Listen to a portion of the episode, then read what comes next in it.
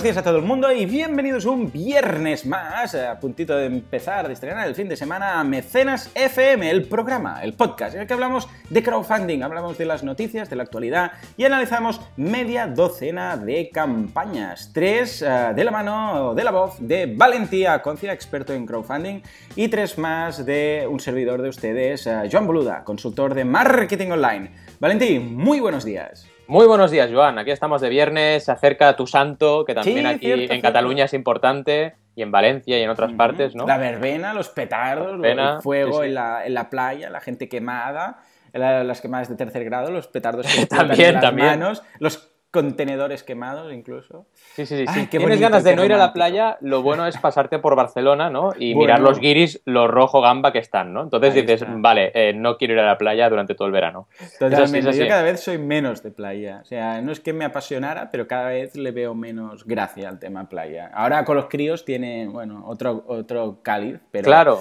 claro. Los Pero- embadurnas de crema. Sí, además uno tiene piel atópica, con lo que imagínate, o sea, ya no crema, ya es mantequilla le tengo que poner, Sí. una capa de protección porque es blanco, blanco, blanco. O sea que, vamos, parece sacado de, de, de la Oktoberfest, eh, parece, Sí. parece, sí, sí, eh, yo qué sé, que se va a poner a cantar en tirolés, porque parece, parece extranjero, el otro no tiene nada que ver, pues este... Y sí, sí, el caso es que aquí estamos, un, un viernes más, hoy ración doble, porque esta semana he tenido un problema técnico con el ordenador y eh, básicamente tiré agua en el teclado, cosa que no os aconsejo que hagáis, especialmente si es un portátil, porque resulta que el teclado es también, debajo del teclado hay el CPU y todos los componentes, y bueno, eh, no es muy compatible. Entonces, eh, hoy tenéis doble ración de mecenas, esa es la parte positiva, porque tenéis el de la semana pasada y el de este, y a partir de ahora, pues bueno, esperamos que... Yo ya he prohibido acercar ningún líquido acerca del, del portátil, y además me he comprado, y esto es cierto, una, una especie de protector, un skin, Mm, no sé qué, que se muy llama, bien. que esto es para los DJs, que se ve que siempre acaban tirando el, cu- el cubata encima de- del ordenador y es una especie de funda. Seguramente debe tener alguna campaña en algún, en algún crowdfunding. Pues igual que se sí. coloca encima del teclado y en el caso que caiga agua, pues no pasa nada, porque queda todo muy protegido. Está en muy fin, bien, ¿eh? La verdad fin. es que también algún día yo creo que inventarán, inventarán un portátil water resistant, como Oh, sería genial. los típicos relojes que podíais meter en la piscina, ¿no? Algún día pasará, pero de momento... Sí, sí, sí. Bueno, de hecho ya hay, creo que fue este año o el año pasado que en la Mobile Congress se vieron teléfonos, teléfonos a prueba de Mm. agua. Con lo que, bueno, a ver si Apple se, se apresura a sacarlo porque lo necesito, ¿eh? Y empiezo a necesitar. exacto. Es muy importante. En fin, sí, sí, que lo, que lo hagan ya, que dejen el tema de lo- la música, dejen el tema de la televisión y se dediquen a esto. En fin, em, noticias, noticias de, de la semana en cuanto a actualidad, crowdfunding. Eh, el capítulo que, es- que habéis de escuchar ahora, si lo habéis escuchado antes que este, pues eh, quizás se nos ha desfasado un poquitín, pero hoy, ah, ah, ahora en este capítulo sí. ¿Qué ha pasado esta semana, Valentín? Pues mira, esta semana eh, tenemos una novedad que voy a ligar bastante con, con mi temática. Hay Hmm. dos temáticas del mecenas de hoy bastante interesantes y una son los videojuegos. Entonces, Hombre, quería hablaros como noticia, luego eh, detallaremos un poco la campaña, pero quería hablaros como noticia de Bloodstained, que por si no lo sabéis, es ahora mismo, y no sé durante cuánto tiempo, el récord de eh, videojuego más financiado en crowdfunding, en Kickstarter. ¿Y por qué es importante este videojuego? Bueno, porque básicamente es una reedición, bueno, es un nuevo juego, pero basado en toda la historia de Castlevania, que fue un juego muy famoso. Oh, mítico. Correcto, Oh, esa saga tan tan famosa. Y su creador, Koji Igarashi, eh, ha sacado esta nueva versión. ¿no? Esto pasó un poco parecido, y hablamos de ello en Mecenas, con Mighty Number 9, que es el creador de Mega Man, que hizo un Bueno, nuevo otro personaje. clásico. madre. Claro, pero a veces está pasando, y esto es muy interesante, y por eso lo traigo como noticia. Bueno, la noticia es que Bloodstained ahora mismo es el que más ha recaudado en Kickstarter, ¿no? Ha llegado ya, y se acabó la semana hace muy poquito, pero llegó a 5 millones y medio de dólares, eh, que bueno, con 64, casi 65 mil mecenas que ayudaron a dar vida a este proyecto, ¿no?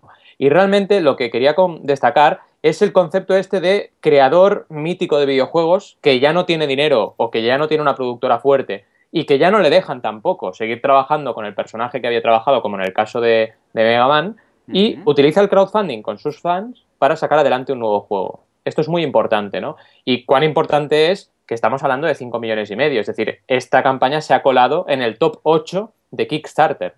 Entonces los videojuegos cada vez están cogiendo más relevancia y a ver, no llegan todavía a los 20 millones de Pebble Time, pero cada vez están recaudando más y más y más. Y ya veréis por qué digo que de momento es el récord, porque realmente en las campañas que os traigo hoy hay una que apunta muchas maneras y que es un videojuego y que acaba de estrenarse esta semana, justo después de acabar Bloodstained, se ha, se ha, estrenado Shenmue 3, que hablaremos de ello dentro de poquito, y lleva ya más de 3 millones de dólares en apenas 3 mm, días. O sea que realmente eh, hay mucha movida en el videojuego en, últimamente en Kickstarter y en el crowdfunding en general. Absolutamente. De hecho, eh, estoy, estoy, echando un vistazo al, al, juego. Bueno, después lo analizaremos un poco como campaña. Sí. Pero realmente es curioso porque estoy viendo que, bueno, ya hace, no, estoy, no lo veo ahora, sino que en los últimos uh, años, cada vez el tema de los gamers, no solamente en cuanto a desarrollo de web, sino la industria en general, incluso youtubers, ya sabéis que los youtubers, los más exitosos, a ver, también tenemos que tener en consideración que, eh, y esto es marketing online, pero uh, los, el, la audiencia que tienes en YouTube es una audiencia bastante joven, sobre todo mm. si eres un gamer, pero hay gamers que simplemente ya no es que desarrollen juegos, es que se dedican a jugar, a grabarlo, a colgarlo y la gente sí. lo mira, ¿no?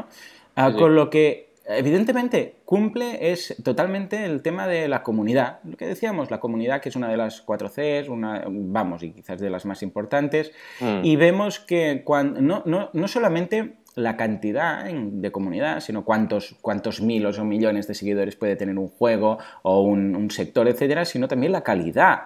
Es decir, hasta qué punto están estas personas dispuestas después, luego, a pagar algo. Porque en YouTube pasa mucho, por ejemplo, los gamers, que sí, sí, que miran el vídeo todo lo que quieras, pero de ahí a pagar por ver ahí algo. Está eh, bueno, es otro mundo. Entonces, claro, dependerá de eso, porque claro, sí, eh, eh, la mayoría, y esto me ha pasado con algún proyecto, la mayoría de tu audiencia, un 90%, son uh, personas de um, adolescentes, o ni adolescentes, de, de 10 a 14, 15, 16 años, no tienen ni tarjeta. Exacto. de crédito para pagar. Entonces, ojo uh, ahí, porque en algunas ocasiones vemos que no únicamente es tener muchos seguidores, sino tener muchos seguidores dispuestos a pagar por el contenido.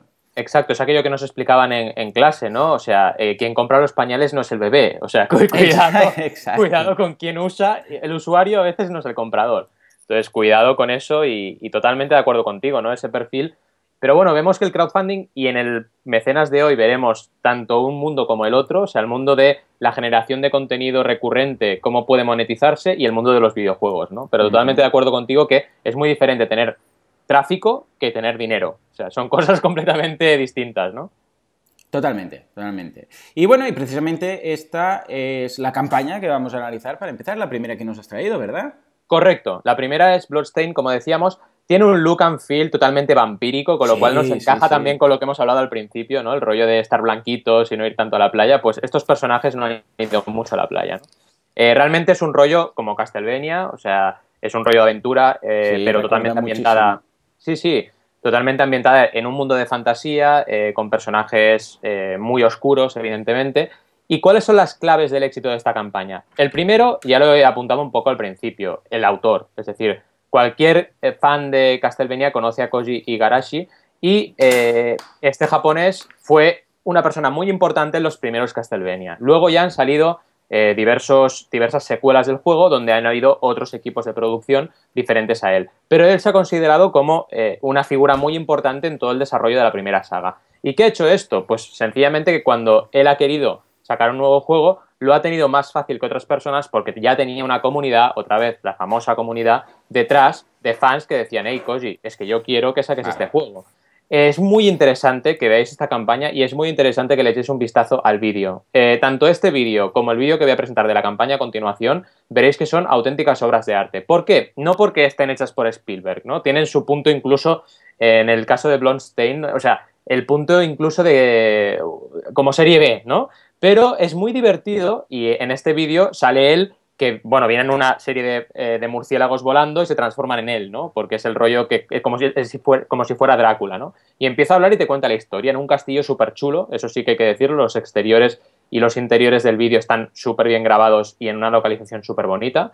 Y te va explicando la historia, sencillamente te está diciendo, oye, yo quería hacer este juego, no podía eh, realizarlo con mis propios recursos, pero no me, no me he rendido, he seguido adelante y ahora te toca a ti. Ahora te toca a ti, tú eres el protagonista de, este, de esta aventura y si lo vamos a conseguir sacar dependerá de que tú te involucres igual que otros tantos mecenas, ¿no? ¿Qué pasó? Que solamente empezar la campaña, una campaña que, por otra parte, eh, tenía un objetivo realmente bastante, bastante alto, eh, solamente en el primer día llegaron a casi eh, rozar el millón de dólares recaudados, solamente en el primer día de recaudación de la campaña. Y tenían un objetivo de medio millón, que es un objetivo realmente bastante alto. Pensar que, otra vez, lo he dicho muchas veces, pero lo voy a seguir diciendo hasta que me, tapéis la boca. 17.000 dólares es el promedio de recaudación en Kickstarter. Y estamos hablando de medio millón. O sea, es que es muchísimo más del promedio de recaudación. Pero claro, un videojuego no se hace de la nada. Un videojuego es muy caro, hay mucha gente metida allí. Sí, sí, evidentemente no puedes... tienes que mirar los créditos. Claro. De, ¿Qué te genera más credibilidad? Hacer una película. Exacto. ¿Qué te genera más credibilidad? ¿Que te digan medio millón o que te pongan una campaña en Indiegogo, flexible funding, eh, que si recaudan un dólar también van a hacer el juego? Pues está claro que te genera mucha más credibilidad, medio millón y todo o nada, como es Kickstarter. Es decir, si no llegan, no lo van a hacer, ¿no? Esta campaña, ya lo digo. Sí, pero ¿qué pasa? ¿No pagas al diseñador? es que, claro. Claro, es que no tiene sentido al final hay gente y es también muy importante y muy virtuoso poder decir, oye, a mi equipo lo voy a pagar, con lo cual o llego a esta cantidad o no hacemos el juego, ¿no?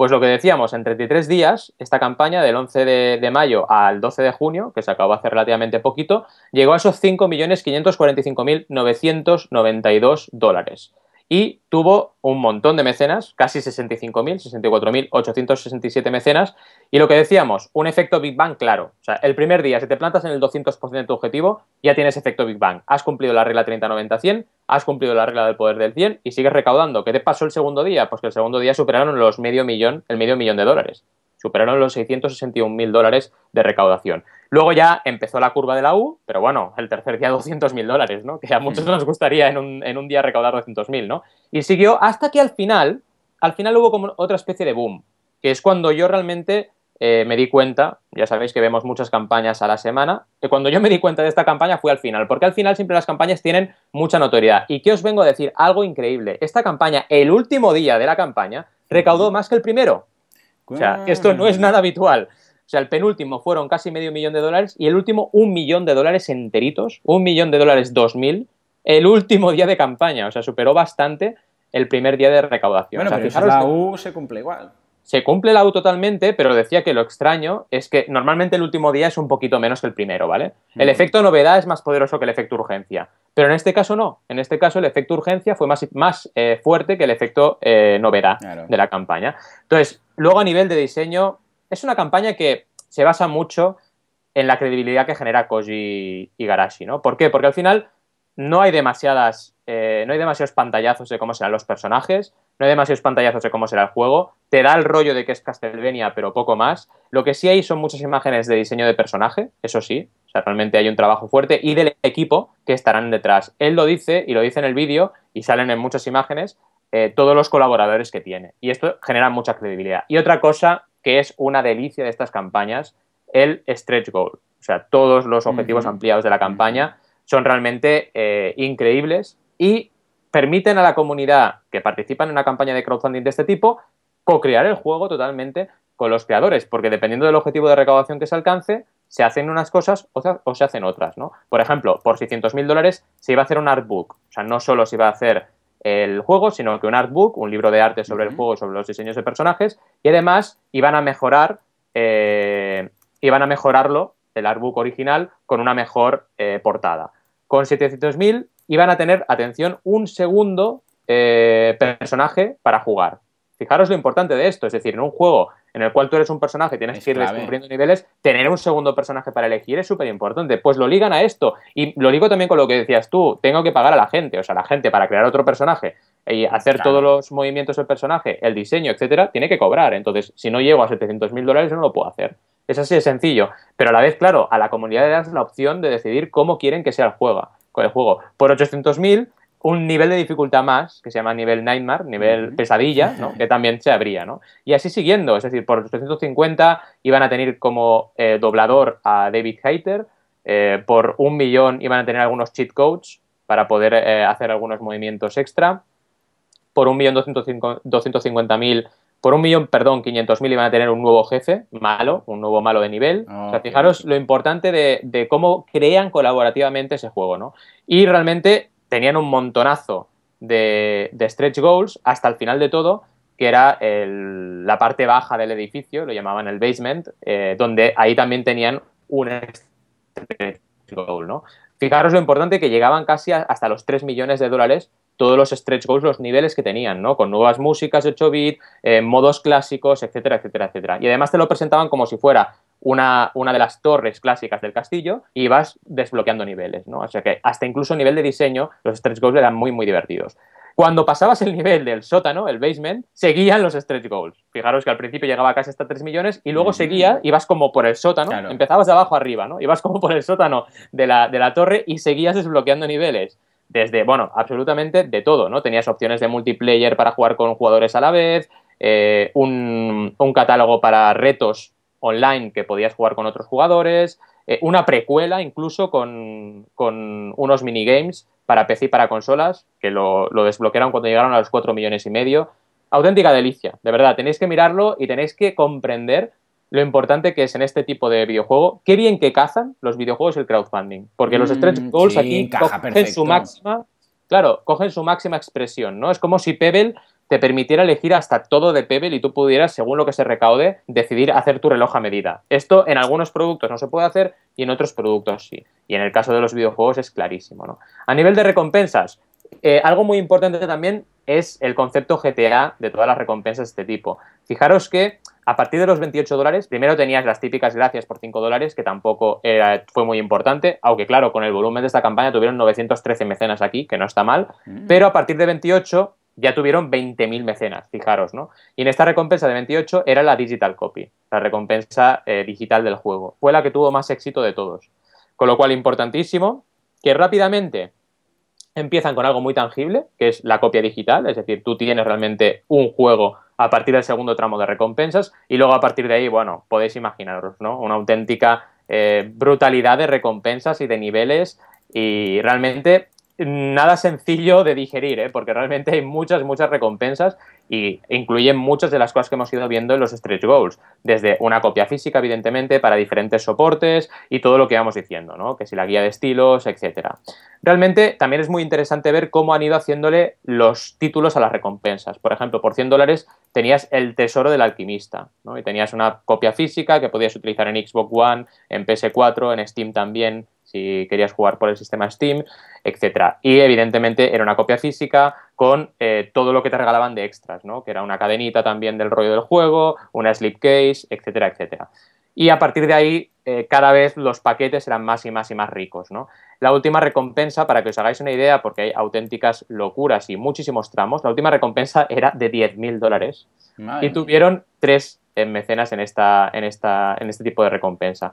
Y evidentemente aquí depende de si eres o no eres eh, una persona muy jugona o muy fan de este tipo de juegos, te puede interesar o no. Pero en este caso tenías incluido en esta recompensa un viaje a Japón para hacer un meet and greet, exacto, hacías un meet and greet con todos, eh, con todos los que habían hecho el juego, con lo cual esto para nosotros a lo mejor no, pero para una persona que está muy bueno, tú eres bastante fan, ¿eh? De Japón, sí, no sé, no sé. pero prefiero pillarme los billetes eh, por internet e ir por un poco menos de dinero, ¿no? Pero sí que es verdad que tengo, todos somos fans de algo, yo siempre lo digo, y frikis de algo, ¿no? Y si te, cogen con tu tema friki, pues ahí ah, tienes tu punto de debilidad, ¿no? Y sí que eres capaz de pagar mucho más, ¿no? Eh, realmente una campaña que tenéis que mirar, una campaña que se merece ese récord que decíamos, estar en ese top 10 de Kickstarter y ser el top 1, pero hasta que dure, porque ya veréis ahora lo que os traigo a continuación. Pero bueno, también quiero saber qué nos traes tú, porque hay novedades, ¿no? Sí, sí, exactamente, porque de hecho hoy he elegido una, campaña, bueno, una plataforma que normalmente hemos comentado en alguna ocasión, pero hoy voy a hacer el monográfico únicamente de Patreon. Patreon es una, es una plataforma de crowdfunding un poco especial, ya lo sabemos, porque está basada en crowdfunding recurrente. Esto quiere decir que eh, no estás pidiendo dinero para lanzar un proyecto en concreto, sino para mantenerlo Y mantenerlo quiere decir de forma mensual o de forma a través de entregas. Es decir, tú puedes decir, ah, mira, pues yo necesito para hacer esto, tengo una comunidad, no puedo hacerlo ahora porque no lo estoy monetizando, con lo que si queréis que siga haciendo esto, sea lo que sea, necesito dinero. Entonces ahí necesitaría cada mes algo para, pues, para comer, para sobrevivir, para vivir de eso y dedicarme únicamente a ello. Pero también podría ser, por ejemplo, por entregas. Es decir, imagínate, no sé, que eh, haces cómics y puedes decir, pues mira, cada mes en lugar de cada mes sacar un cómic, eh, cada vez que saque un cómic, pues entonces, eh, cada vez que reúna, por ejemplo, 1.000 euros o 2.000 euros o 5.000 euros, sacaré un cómic. Entonces pagas por cada unidad producida. Bien, esto es el caso de eh, Patreon, ya lo hemos comentado en alguna ocasión, esto a modo de recordatorio. Bien, pues vamos a ver tres casos tres, de tres tipos de categorías de productos que funcionan en Patreon y son bastante exitosos. El primero se llama, es una campaña que se llama Pre-Rec Broken Age. Broken Age es un videojuego que también precisamente se financió eh, a través de crowdfunding y ya lo comentamos, si no recuerdo mal, creo que lo comentamos incluso aquí en el programa, que es la historia, bueno, de la historia de dos personajes, vidas paralelas, a través del cual se, cruza alguna cosa, es ficción, está muy bien, está genial. ¿eh? Es, una aventura gráfica, pero de esas de, ¿cómo lo diría? Que tiene un punto, es más gráfico que, que aventura, casi que es muy simple avanzar eh, prácticamente es como un cuento que tú solo tienes que interactuar, ¿de acuerdo? No es estilo aventura gráfica clásica. Bien, pues esta gente eh, tiene, eh, es la productora suya, es Red, Red Letter Media, se llaman. Y lo que hacen, porque en Patreon tienes que decir, tienes que definir lo que haces, ¿no? Entonces, el mensaje que tienes es ayuda a fulanito a hacer tal cosa. Bien, pues ellos se han definido como ayuda a, Red eh, Letter Media y Media eh, en hacer Weird Internet Videos and Films. O sea, vídeos y films raros para, Internet, así se definen ellos. Bien, pues eh, parecería mentira, pero esta gente tiene 2.101 patrons o Patreons, o como lo quieres llamar, y están recaudando 11.000 dólares mensuales. 11.000 dólares mensuales. Imaginémonos lo que cuesta llegar a 11.000 eh, dólares en una campaña normal de crowdfunding, una campaña normal.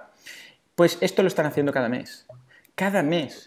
Una vez más, aquí vemos la potencia que tiene el, tema recurrente, porque los, en realidad los mecenas, eh, una parte de la carga, eh, de, parte de la razón por la, y esto lo hemos comentado muchas veces, por la que ayudan a una campaña, es evidentemente porque quieren la recompensa, pero también hay una gran parte eh, para ayudar. De hecho, el hecho es la gracia del crowdfunding, ¿no? Nos ayudamos y podemos conseguir algo. Y que en realidad eh, ayudar una vez o ayudar varias veces no está tan lejos una cosa de la otra. O sea, tú cuando haces el, hecho de decir, bueno, voy a ayudar a una causa, eh, no está tan es más difícil de no ayudar, pasar de psicológicamente de no hacer nada a ayudar, que no, una vez ya has entrado dentro, decir, bueno, pues en lugar de dar algo, me apunto y, o sea, apadrino un niño, doy 10 euros a Intermon cada mes. Es decir, en el momento en que tú ya entras en el concepto, ojo, esto no pasa con toda la audiencia, ¿eh? No todos se mueven por lo mismo. En muchas ocasiones es puramente preventa. Pero en muchas ocasiones, en función de la campaña, si no es este tipo de preventa, etcétera, la gente cuando entra ya a comprar psicológicamente, porque estamos hablando de 2 euros que, o 2 dólares que puedes dar cada mes, ¿eh? Esos dos dólares incluso les duele menos que una recompensa de, que tengan que hacer una aportación de 40 dólares a una campaña. Porque dos dólares, ojo, que dos dólares es, pues si es que no es nada, es un café, es en algunos sitios menos de un café, con dos dólares En, Starbucks ni las gracias. Entonces, claro, no molesta pagar dos euros al mes, pero cuando estás delante de 2.101 eh, personas que están dispuestas a pagar, Claro, esto es fantástico. Evidentemente tienes que dar algo a cambio. ¿Y qué dan esta gente? Bien, pues funciona igual con un sistema de recompensas. En este caso lo tienen de una forma muy simple, cosa que agradezco. Tienen tres recompensas. La primera es de 2 dólares, la siguiente es de 5 y la siguiente es de 15, tres niveles, ¿de acuerdo? En este caso, a partir de 2 dólares, te dan acceso, tampoco hace falta entrar en detalles, pero te dan acceso a estos vídeos que eh, te explican, bueno, este, eh, esta página web, los vídeos son gratuitos, ojo, porque esta es otra, ¿eh? los vídeos son gratuitos, pero te dan acceso al apartado de Patreon, que por cierto lo ha sacado esto 9, es una, es una, está nuevo, es una novedad, que tienes de updates, ¿de acuerdo? Que puedes entrar dentro y entonces ves, eh, te dice el creador lo que está creando, lo que está haciendo, tienes información extra, etcétera. Después la de 5 tienes exactamente lo mismo, pero además tienes eh, fotos de eh, behind the scenes, o sea, el making of, de cómo están haciendo, etcétera, etcétera, que no vas a encontrar en ningún sitio más. Y esto recuerda un poco a lo que hizo en su momento Berkami con el tema del juego que sacó, que no lo tenían disponible después para, para, vender, a no ser que una tienda hubiera comprado un lote, no lo encontrarías para vender en ningún sitio. Es decir, esto es exclusivo de aquí y si no lo pillas a través de la campaña no lo vas a poder comprar. Esto es una estrategia también muy interesante, es un poco quemar las naves, el hecho de decir o lo pillas a través de la campaña o no lo pillas.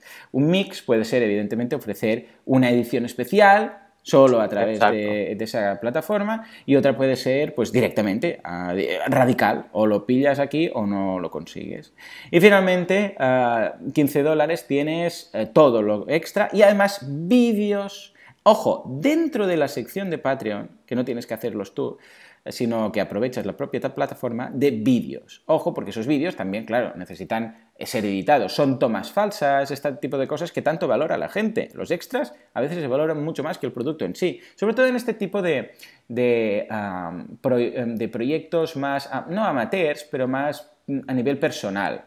Porque eh, una de las cosas que te atrae de estos vídeos precisamente es que no lo ha hecho una gran corporación y no es el cine de toda la vida, sino que es un grupo de gente que tiene, bueno, que, tiene, vamos, mucho apaño en hacer estas cosas y que son muy humanos. Entonces, claro, aún valoras más las tomas falsas de esta gente porque ves realmente la persona que hay detrás de la cámara, ¿no? Eh, y vamos, también eso implica más tiempo porque esas tomas falsas no se editan solas, las tienes que hacer, preparar, colocar, etc. Con lo que es normal que en lugar de 2 eh, dólares pidan 15 dólares. En todo caso, una campaña que como vemos es eh, de estas recurrentes que hace que de ahí pueda vivir un equipo. Cualquier empresa que le digan, mira, puedes contar con 11.000 dólares mensuales, ahí hay, exacto, si son un par o tres de personas, ahí tienen sus sueldos. O sea que felicidades a la gente de Read eh, Letter Media porque realmente se lo han currado y los vídeos, atención, gratuitos y graciosísimos. La verdad es que Patreon es una maravilla. Yo cada vez que veo Patreon alucino, por lo que tú decías, por esa recurrencia que te permite hacer crecer y... ¿Cuánto está la media en Kickstarter, decías, de campañas? 17.000 dólares 17.000 por, campañas de éxito, de, media. Y aquí están ganando 11.000 mensuales. Mensuales. Imagínate, es que es surrealista. Es surrealista. Claro, lo que pasa es que Patreon es lo que tú decías al principio, ¿no? Te, obliga, bueno, o, requieres tener una comunidad para hacerlo, ¿no? Pero bueno, en cualquier caso es súper, súper interesante. Una pasada. Muy bien, pues nada, nos eh, regresamos una vez a las campañas, en este caso regresamos a Kickstarter y nos salimos de las campañas de los millones. A ver, ¿qué nos traes? Eh, ¿Qué videojuego y qué millonada nos traes ahora? Pues la verdad es que es lo que os decía. Eh, hasta hace poquito parece que Bloodstain será eh, el récord absoluto y en dos días sale Shenmue 3, la tercera parte de un videojuego clásico también que se llamaba Shenmue, la tercera parte que hace 14 años que se hizo la segunda parte y en poquísimos, y mira, ahora está actualizándose en el momento en que estoy hablando, se va actualizando y van recaudando más. En poquísimos días, en cuatro días, llevan más de 3 millones de dólares recaudados. 3 millones 300 mil dólares de un objetivo, atención, agarraos a la silla o si estáis en la cinta corriendo, agarraos a los laterales, de un objetivo de 2 millones de dólares. O sea, esta gente empezó la campaña diciendo, necesito 2 millones. Así. ¿O llego? No llego y lo han superado de una manera increíble. O sea, fijaros que mirando un poquito lo que siempre hago en KickTrack, gracias KickTrack por existir, eh, nos damos cuenta de que el primer día ya hicieron 818 mil dólares, es decir, no llegaron al 50%, pero se acercaron un montón. Y el segundo día, atención, más de 2 millones de dólares recaudaron el segundo día. O sea, el segundo día más que superaron su objetivo del 100%. Y lo que decíamos, llevan 5, eh, perdón, llevan, eh, sí, los cuatro primeros y ahora están en el quinto. Y poquito a poquito se ha eh, realmente bajado mucho esa U, que yo intuyo que es porque comunicaron mucho al principio, ha habido como mucho movimiento de este será el nuevo récord, y ahora eh, están pinchando un poquito en visitas, seguramente, porque ya sabéis que las visitas son realmente la gasolina de las campañas de crowdfunding. Y, el creador... los stretch goals que también, claro, ayudan mucho. Sí, eso sin duda, ¿no? Pero si tú no comunicas, es imposible que la campaña tire, ¿no? Evidentemente, lo que decías tú ahora, los stretch goals y el hecho de que los propios mecenas se vayan comunicando unos a otros que la campaña va, avanzando y que hay que superar retos, eh, objetivos ampliados, pues esto ayuda un montón a la, comunicación de la campaña. Pero ojo con dejar de comunicar o pensarse que ya está todo el pescado vendido, porque si tú eres el primero que dices, se acabó, cierro la paradeta, pues se cierra la paradita y ya no se vende más. O sea, cuidado con esto, ¿no? En cualquier caso, una campaña excelente, por muchos motivos, ¿no? Primero, me encanta, me encanta una cosa que realmente es la primera vez que lo veo y es algo que empieza a pasar. El creador de Shenmue en este vídeo, que es un japonés, súper japonés, que al final hace el esfuerzo de hablar... Súper japonés Sí, súper japonés porque no tiene ni papa de inglés, pobre hombre, ¿no? Pero al final hace el esfuerzo de hablar en inglés y lo consigue, lo hace bastante bien. Eh, pero al principio está doblado, ¿vale? Él va hablando totalmente y lo doblan por encima, ¿no? Pero ¿qué me parece increíble de esta campaña? Que dice, este proyecto empezó hace tres años cuando descubrí Kickstarter. Porque es un proyecto que está pensado para Kickstarter. O sea, no, hubiese, no me hubiese ni pensado que podía hacer Shenmue 3 si no hubiese existido Kickstarter. Entonces, yo descubrí mm. Kickstarter y luego dije, eh, tengo una historia que acabar que hace 14 años que hice la segunda parte y quiero hacer la tercera. Pues ahora es mi momento. Y prepararon absolutamente todo para Kickstarter. Y han trabajado durante tres años, repito, tres años para lanzar esta campaña. Claro, con tres años de trabajo sí que te puedes permitir poner un objetivo de 2 millones, porque os aseguro que muchos de los 41.000 mecenas que ya les han ayudado no se enteraron el día que empezó la campaña de Kickstarter. Se habían enterado mucho antes de que esto realmente estaba en marcha, ¿no? Entonces es muy importante plan, planear las cosas, planificarlas, y si tardas tres años, pues tardas tres años. O sea, pensar que el crowdfunding no es fácil y que es muy difícil hacer campañas como estas que recauden tanto dinero en tan poco tiempo. Y esta para mí es la clave y lo que decía, me parece increíble que te lo digan en el vídeo, que te digan, no, no, no, chicos, esto llevamos tres años. Y lo más importante de todo, no solo eso, sino lo que hemos dicho antes, pone en el destino y el poder de la gente qué va a pasar. Porque lo dice bien claro, no, no, es que Shenmue 3 será si vosotros queréis que sea, si no, no va a ser. Entonces, o nos ayudáis a llegar a este mínimo hito de 2 millones o no va a ser posible. Y evidentemente lo han conseguido. Cosas importantes de esta campaña. Primero, todo lo que te explican de la historia. De hecho, han hecho eh, una, un vídeo presentación del juego, que es evidentemente una, una, ¿cómo se dice? Eh, cuando hay una, escena de animación en un videojuego, ahora se me ha bloqueado la cabeza, pero bueno, una cinemática, correcto. Mm. Una cinemática eh, donde te enseñan los personajes principales, la chica y el chico, eh, que realmente está hecha como será el juego al final, con lo cual te haces una idea bastante clara de cómo será el estilo final del juego, ¿no? Luego presentan a los personajes con su diseño en dibujo y su diseño en tres dimensiones, la verdad es que está súper chulo todos los diseños, y luego te ponen la presentación de los miembros del equipo directamente, te dicen el director quién es, que es Yu Suzuki, que es del que nos hablaba antes, el coproductor, el director creativo, el de los guiones, el de diseño de, personajes, la música, etcétera, etcétera. ¿no? Eh, también te ponen los personajes que doblan, o sea, los actores de doblaje que doblan a los personajes del juego. O sea, realmente te hacen un repaso y con una mini ficha explicándote qué han hecho. Por ejemplo, uno eh, coprodujo de Animatrix, los cortos de animación de Matrix. O sea, realmente gente muy, muy, muy potente, ¿vale? Estamos hablando de gente que primero tienen un network brutal, una red de contactos brutal y luego son gente con muchísima trayectoria profesional en el mundo de los videojuegos y en el mundo del eh, cine. Con lo cual es algo muy importante generar esa credibilidad desde el principio. Y luego vienen las recompensas. Me encanta también mm. otra cosa de esta campaña, que a partir de 5 dólares, vale, hay una recompensa de 5 dólares, pero atención a lo que te permiten hacer. Se llama Shenmue Leads y lo que te permiten hacer es votar en un foro cosas que tú quieras ver en el juego.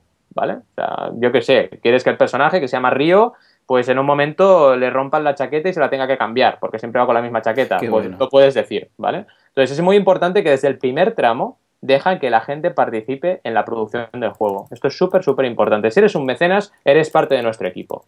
Y es algo que trasladan desde el primer momento. Y a partir de 29, cosa que también me parece muy, muy, muy interesante, que a partir de 29 ya tengas unas recompensas muy tangibles, ya puedes tener una copia digital del juego. Y luego a partir de ahí tienes, eh, evidentemente, ediciones especiales, súper chulas, en formato físico a partir de 60 dólares. Fijaros el salto de 25 a 60, es decir, toda recompensa física requiere unos gastos de envío, requiere unos gastos de producción extras. Con lo cual, no puedes poner algo muy chulo a partir de 25, mm, porque a lo mejor te estás pillando los dedos. Entonces, fijaros, 25 digital, 60 empieza lo físico. Luego, a partir de ahí, hay diferentes combos. Eh, evidentemente, puedes tener el nombre en los créditos a partir de 100 dólares. También es algo muy importante. O sea, no el nombre en los créditos desde la primera recompensa. No, no, no, no. Aquí, en los créditos saldrá quien aporte más de 100 dólares, 100 dólares o más.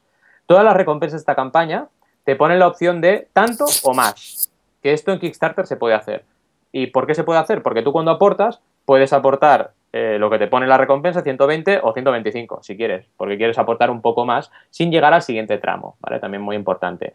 A partir de 120 dólares tienes incluso eh, juguetes eh, de los personajes, muy divertido, camisetas. Fijaros, la camiseta está en 160 dólares. O sea, cómo se han curado en salud de decir, oye, la camiseta no es un producto barato, con lo cual no la vamos a poner a partir de 25. Yo con muchos clientes, a partir de 25 la camiseta, y yo, a ver, alma de cántaro, tú sabes lo que cuesta hacer una camiseta y serigrafiarla, porque a lo mejor deberías tenerlo presente antes de decir que por 20 dólares, por 20 euros tienes una camiseta, ¿no? Porque realmente las recompensas tienen un coste, y no solo un coste de producción, sino un coste de envío, ¿no? Es muy importante que lo trabajéis bien. Y luego llegamos a los stretch goals, que como no, hay una cosa importante en esta campaña, que han hmm. hecho una infografía de recompensas, ¿vale? Tú puedes ir a, una, a un cuadrito donde para cada nivel de recompensa te indican cuántos paquetitos de recompensa tienes, cuántos niveles incluyes. Por ejemplo, evidentemente, si, si eh, escoges la de 10.000 dólares, que es la más grande de todas, pues tienes todas las anteriores, ¿no? Pero si escoges la de 120, pues en un cuadrito puedes ver cuántas cosas tienes. Tendrías la primera cosa explicada es en Muelis, el Digital Copy, la copia digital, el, el, paquete especial, el Special Bucket Edition, etcétera, etcétera, ¿no? Y lo puedes ver de una forma muy gráfica y muy visual y muy rápida, que es importante. Y luego lo que os decía, los objetivos ampliados, los stretch goals.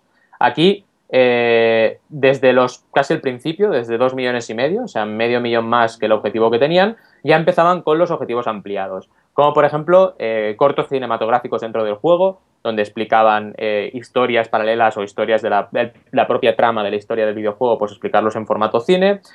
también subtítulos, a partir de, ojo, traducir cuesta dinero, con lo cual para traducir a alemán, para traducir a francés, para traducir al español, también habían stretch goals. Es decir, a partir de 2.800.000 eh, dólares ya podían poner los subtítulos en español, subtítulos en italiano y eh, realmente una serie de eh, objetivos que todavía no han alcanzado, pero que también son muy interesantes, como minijuegos, como hemos visto antes, que también en el otro ejemplo que os he puesto, en el, de Bloodstain también daban un minijuego, una misión, misión especial que le llaman Infiltration Mission, o sea, te están incluso creando el juego a medida, ¿no? Y una cosa muy importante que ya explican en el vídeo, que es que si se llegan a, los, a partir de los 5 millones, van a tener nuevos eh, escenarios de juego. Es decir, 4 millones mil eh, van a tener una expansión que es una ciudad nueva y a partir de 5 millones van a tener otra eh, ciudad nueva para poder jugar, ¿vale? Con lo cual es como, para que os hagáis una idea y para pasar a un juego que a lo mejor conocen más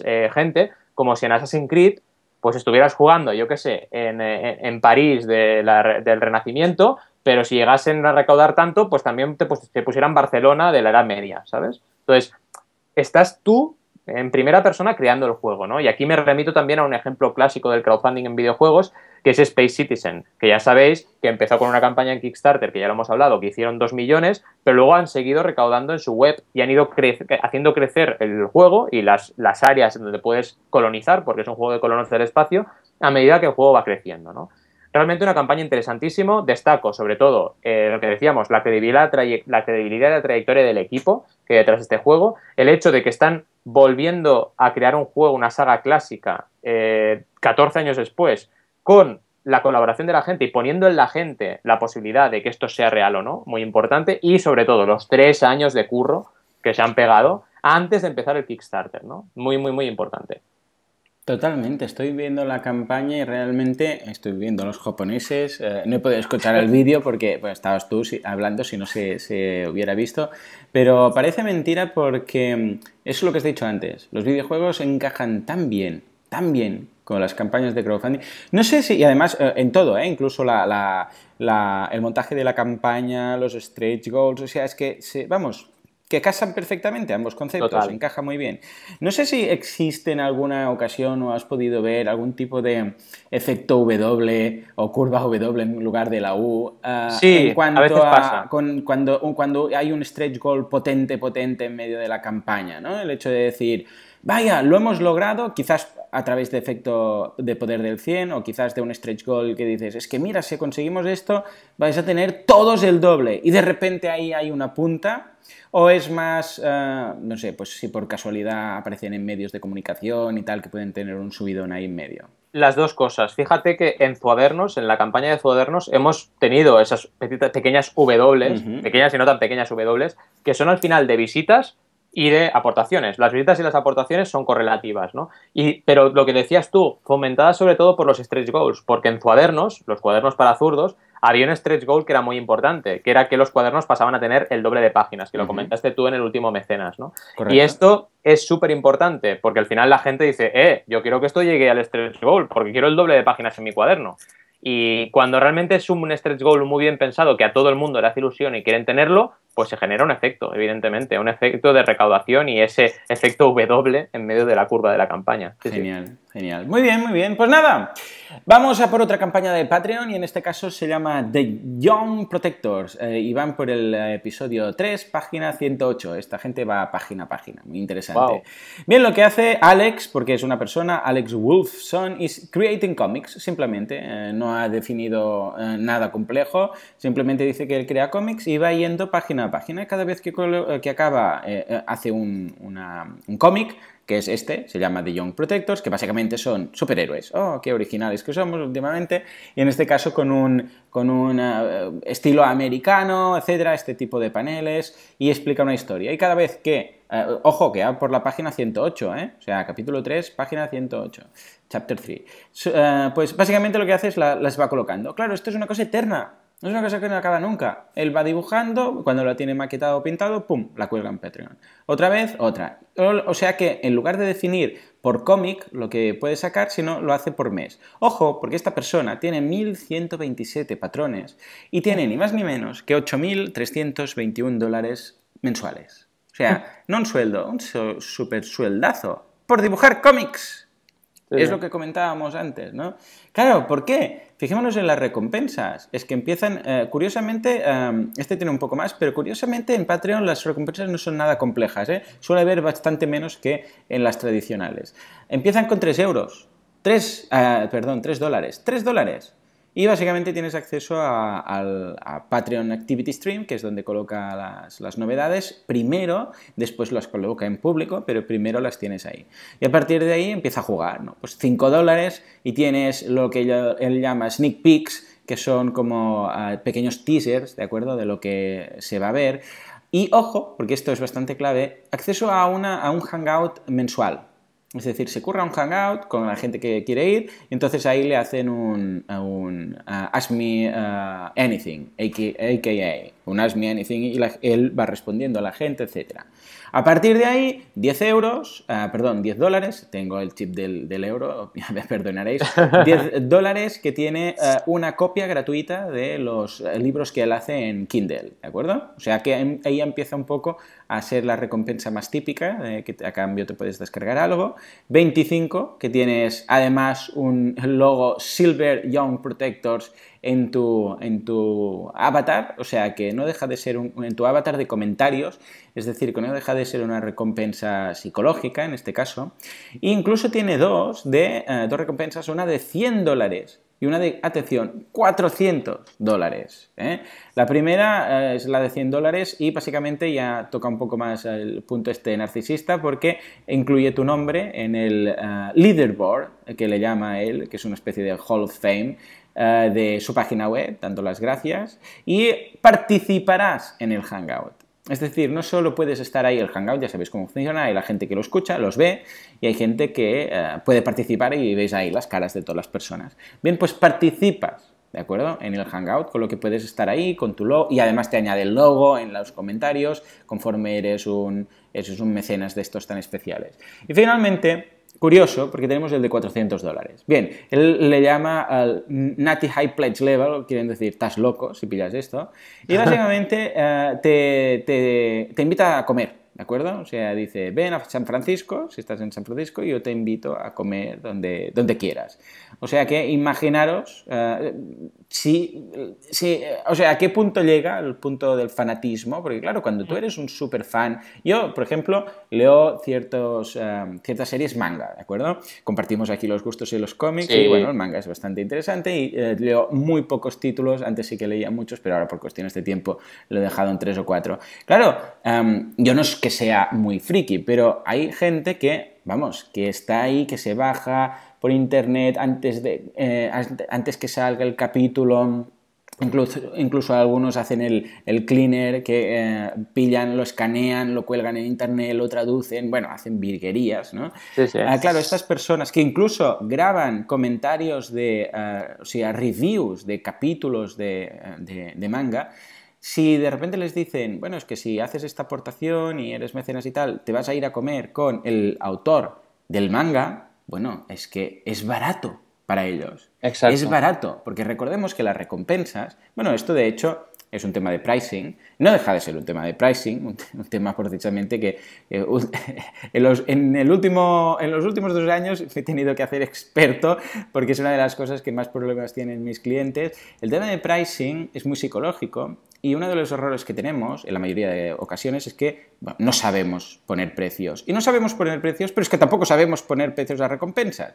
Y no es el coste que tienes tú para hacer algo, que tienes que tenerlo en cuenta, para que evidentemente pues, no perder dinero, sino el valor que percibe la otra persona. Exacto. No es si a ti te ha costado 50 o 100, entonces lo puedes multiplicar por 2 y lo vendes a ese margen, craso error, porque si te suben los costes lo has cagado, sino ¿Qué está recibiendo esa persona? ¿Esa persona eso lo valora de 100 o de 500? Porque si lo valora como 500, estás perdiendo 400 euros en cada recompensa, en este caso, en cada venta. Con lo que aquí, 400 euros, pues claro que sí. Si la gente lo quiere pagar, lo pagará. Porque estamos hablando de un tema de, que, de un valor que ofreces muy por encima de lo que va a recibir esa persona, que es poder, vamos, poder cenar o poder comer con el creador de ese cómic del cual eres fan y hay una comunidad detrás, te sientes especial.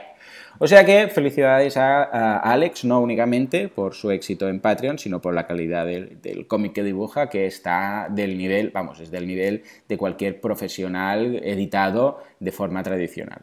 Totalmente de acuerdo, la verdad es que estoy alucinando, yo soy súper comiquero igual que tú y bueno, es una pasada. Es una pasada. Además, me ha encantado lo de las páginas, ¿no? O sea, ir página a página. Página a página, claro. Porque dijo, claro, es que es uno de los problemas de creadores de cómics, ¿eh? Que claro, entrega. Entrega julio del año que viene. Porque claro, se tiene que hacer, eh, escribir, entintar todo. No, no. Aquí es página que hago, zas, ahí la tienes. Página que subo. Brutal, brutal, la verdad. Pues sí, sí, en fin, sí, sí. Ah, Volvemos al mundo de los Venga, videojuegos. Va, videojuegos, cómics, eh, un poco de todo hoy. Venga. Sí, sí, sí. Con los videojuegos, a mí me ha hecho mucha gracia este proyecto porque eh, refresca un poco mi memoria de aquellos videojuegos mm. míticos donde tenías dos personajes, ¿no? Y cada personaje Oh, tenía una característica específica y la combinación de los dos era lo que realmente hacía el personaje completo, ¿no?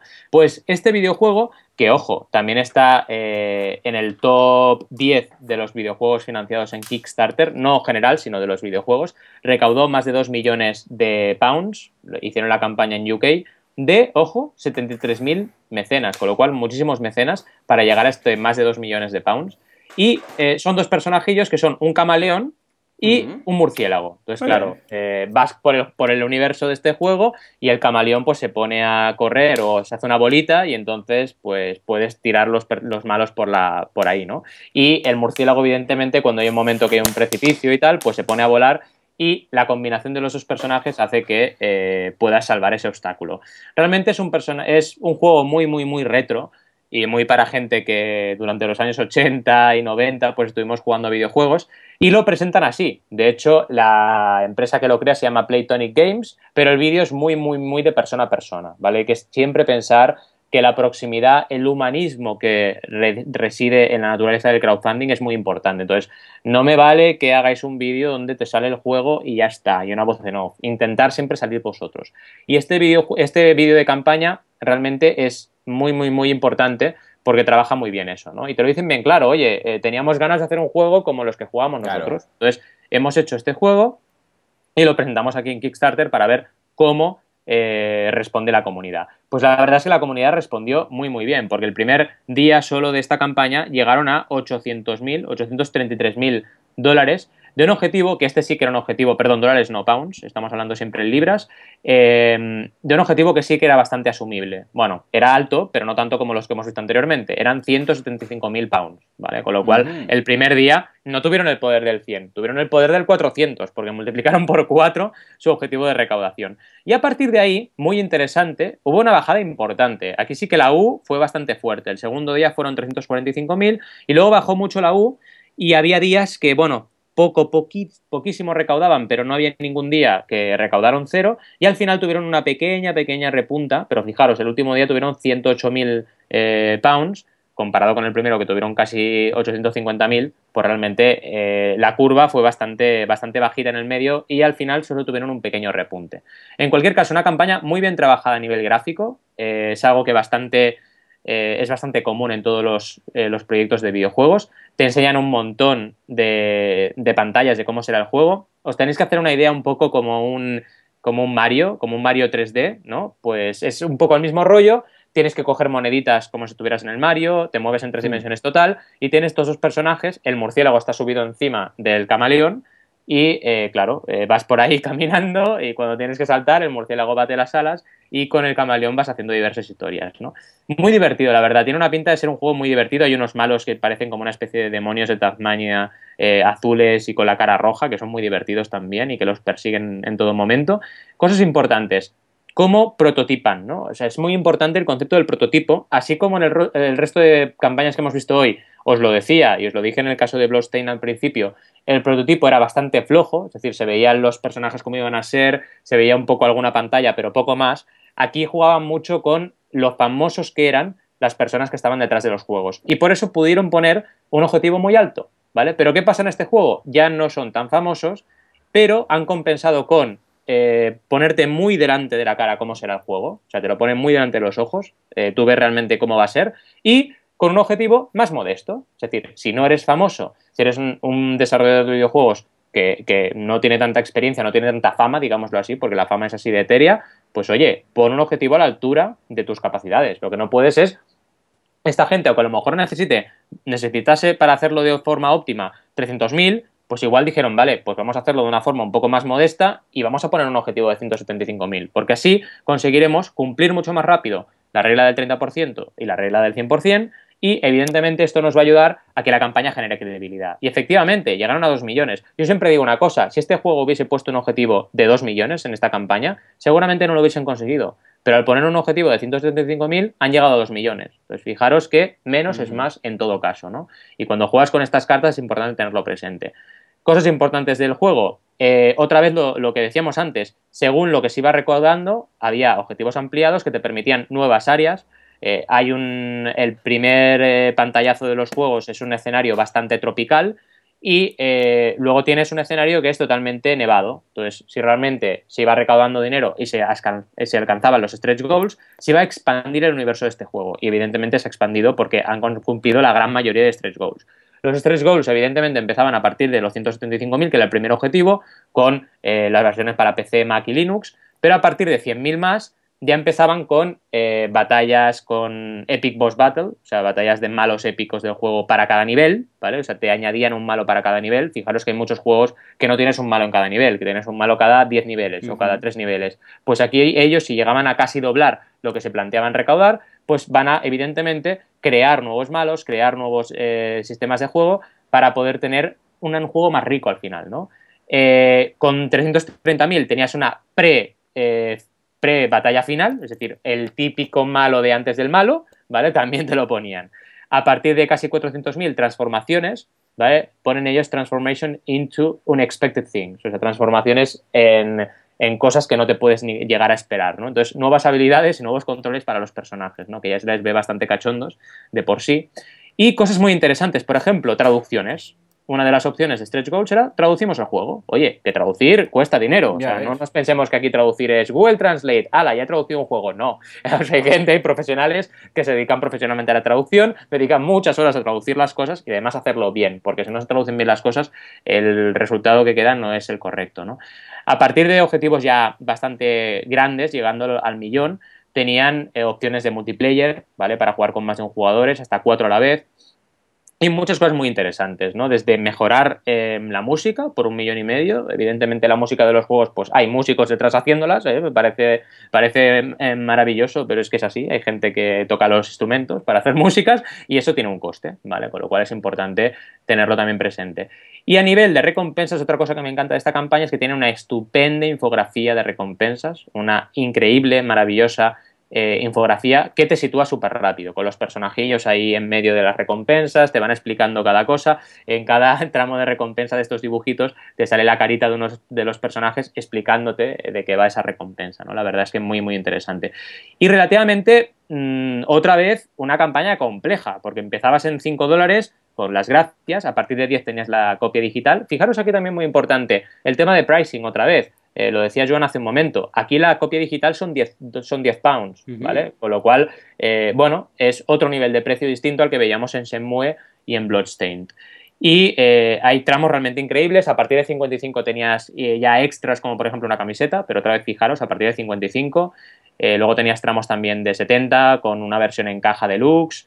Eh, una versión también de 170 con eh, la versión deluxe en caja pero firmada por todos los miembros del equipo. O sea, también otra vez, fijaros lo importante de la comunidad, lo, importante es, lo importante de sentirte especial. Lo que decía ahora Joan entre valor y precio. Oye, si tienes el juego firmado, eso para ti tiene un valor. Si realmente eres fan de, de esta gente desarrolladora y te gusta mucho lo que están haciendo, ¿no? Algo que me ha encantado y que te va a encantar a ti también, Joan, por 340 pounds tenías una edición 64 bits. Oh, qué claro. Brutal, o sea, súper retro, ya era en plan, bueno, lo vamos a hacer retro del todo, ¿no? Y tenías ahí el cartuchito rollo, rollo Nintendo 64, ¿vale? Brutal, o sea, estoy seguro. De hecho, bueno, eh, no me había dado tiempo a mirar el número de mecenas que había en esta recompensa, pero lo voy a mirar ahora. 130 personas, 130 personas se quedaron con esta recompensa. Evidentemente, es que es algo que, si tú eres fan, es de cajón, ¿no? Si tú eres fan de este tipo de juegos, eh, eh, rollo 90, rollo 64 bits, pues oye, creemos un pack de 64 bits y si nos cuesta esto, pues le ponemos el valor que creemos que la gente va a pagar por ello, ¿no? Y evidentemente les funcionaron. Eh, una campaña muy, muy, muy trabajada a nivel de recompensas, a nivel de stretch goals y sobre todo, aquí que destaco, destaco la nostalgia. Lo hemos visto en los primeros mecenas, sobre todo hablamos mucho de ello. Ojo, porque estamos llegando ya al mecenas 50, hay que decirlo, pero eh, hace mucho que no hablamos de nostalgia. La nostalgia de los años 80, la nostalgia, cuando tienes un, eh, un punto donde tienes una comunidad grande detrás, lo hemos visto también con Shenmue, hay una comunidad de gente que quería Shenmue 3, hay una comunidad de gente que es fan de los, de los juegos de los años 90 con dos personajes que hacían cosas distintas y se complementaban, como es este el caso, pues oye, crea un producto, porque tú a lo mejor también eres fan de esto, pues crea un producto para ese fanatismo y para que esa gente tenga lo que quiere, porque el crowdfunding es creación colectiva y nos permite crear aquello que queramos, ¿no? Así que nada, una otra campaña, un broche final muy interesante para, esta tanda de videojuegos. Sí, sí, sí, sí, me, ha gustado muchísimo. Ya te digo, cada vez le veo más paralelismos a los videojuegos y a esas campañas. Y nada, acabemos con una campaña más de Patreon. En este caso, uh, We Have Content es eh, la productora, la productora de la campaña es Inception Made Easy haciendo referencia a la película de Inception. Eh, y básicamente ellos dicen, eh, bueno, es un podcast y básicamente es, eh, ellos se definen como We Have Concerns is Creating a Podcast, ¿de acuerdo? Y es un podcast que habla de las cosas, de las, las cosas maravillosas que tienen las cosas del día a día, ¿de acuerdo? Entonces eligen un tema cualquiera y a partir de ahí lo van desarrollando, diciendo, ya lo analizan desde un punto de vista que hay detrás a nivel técnico o a nivel de ciencia o que hay de wonderful, como dicen ellos, detrás de las cosas del día a día, ¿de acuerdo? Bien, estas personas están consiguiendo, son dos creadores de este podcast, Jeff Canata y Anthony Carboni, y básicamente están reuniendo 5.000, casi 5.000, 4.900 dólares cada mes para hacer su podcast. Sí, de fácil. Y las recompensas, que una vez más son mucho más simples que las, de, las recompensas típicas en una campaña normal, es, eh, empiezan con un dólar, ¿de acuerdo? Eh, que básicamente vas a formar parte de su, grupo y tienes acceso a, su eh, espacio solo de Patreon dentro de, la herramienta. Después pasas a 3 eh, dólares por mes, entonces lo que tienes es, eh, aparte de todo lo que tienes, además tienes em, ocasionalmente algunas goodies digitales, es decir, algunas recompensas digitales que te van dando. No explica eh, exactamente qué, sino que de vez en cuando te regalan algo. Después 5 dólares, que, es la, que es la siguiente, que básicamente es ese, que ya, está, ya empecemos a ver que está... Claro, es que fijémonos que los creadores en este caso Ah, han buscado otras herramientas, han buscado otro tipo de recompensas. Y vemos, y hoy lo hemos visto en estas, pero más que analizaré en próximos programas, que lo que hacen es, claro, si tú vas a darme dinero mensualmente, yo tengo que darte algo mensualmente extra. Y en este caso vemos que muchos tiran, como en este caso de los 5 dólares, una vez más a invitarte a su Google Hangout. O sea que volvemos a tener ahí, este, cada mes tendremos el Google Hangout y tú podrás participar, etc. O sea que está genial. Ah, por, otra parte, tenemos también 10 dólares, 25 dólares. Básicamente el, concepto es el mismo. ¿eh? Simplemente os van dando más material, os dan más importancia o te, cambian el rol dentro de su citizenship, etc. Pero hay una de 800 dólares. 800 dólares. ¡Qué atención! Ah, solo hay, está limitado a tres eh, de las, y, de las cuales se han, se han elegido ya dos, ¿de acuerdo? Los uh, of three left. No, una. Una has elegido del... Quedan... Es que está mal traducido, creo, aquí, porque dice limited two of three left. Eh, solo quedan dos de las... habían cinco, vale, no, ya está. Vale, habían cinco y han pillado dos. Es que está un poco... no está muy bien expresado. O al menos no está igual que en otras plataformas.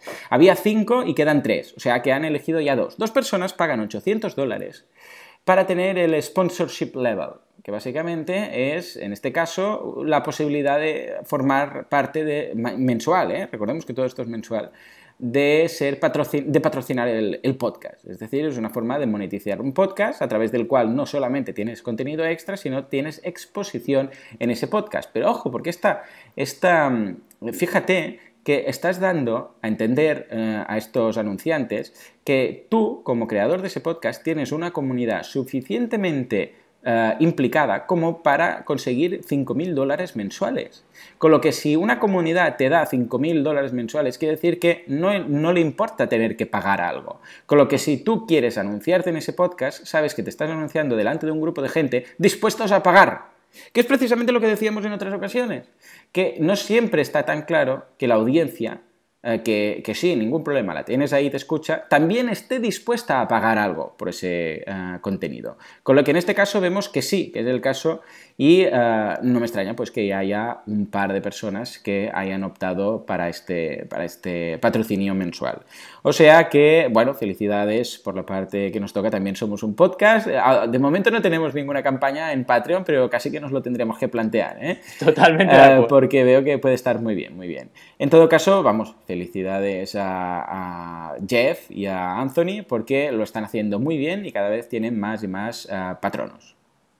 Totalmente, la verdad es que Patreon es lo bueno que tiene, ¿no? Para gente que es podcaster, para gente que eh, es youtuber, para gente que es creadora de cómics, para gente que crea algo de forma recurrente y os puedo asegurar, y nosotros lo estamos viviendo, que crear algo cada semana eh, es un esfuerzo, pero lo hacemos con todo el gusto y el placer del mundo, pero sí que realmente requiere un esfuerzo, eh, pues realmente es una solución perfecta, porque cuando llegas a un nivel que la gente realmente valora tu trabajo, eh, puedes evidentemente tener ese ingreso recurrente que te permite cada vez mejorar tu producto, cada vez dedicarte más en exclusiva a preparar esos programas y hacerlos cada vez mejor, etcétera, etcétera, ¿no? Con lo cual es una es una plataforma maravillosa este concepto de recurrencia en el crowdfunding que nos, que nos permite tener este tipo de, creaciones y llevarlas a la vida, ¿no? Totalmente.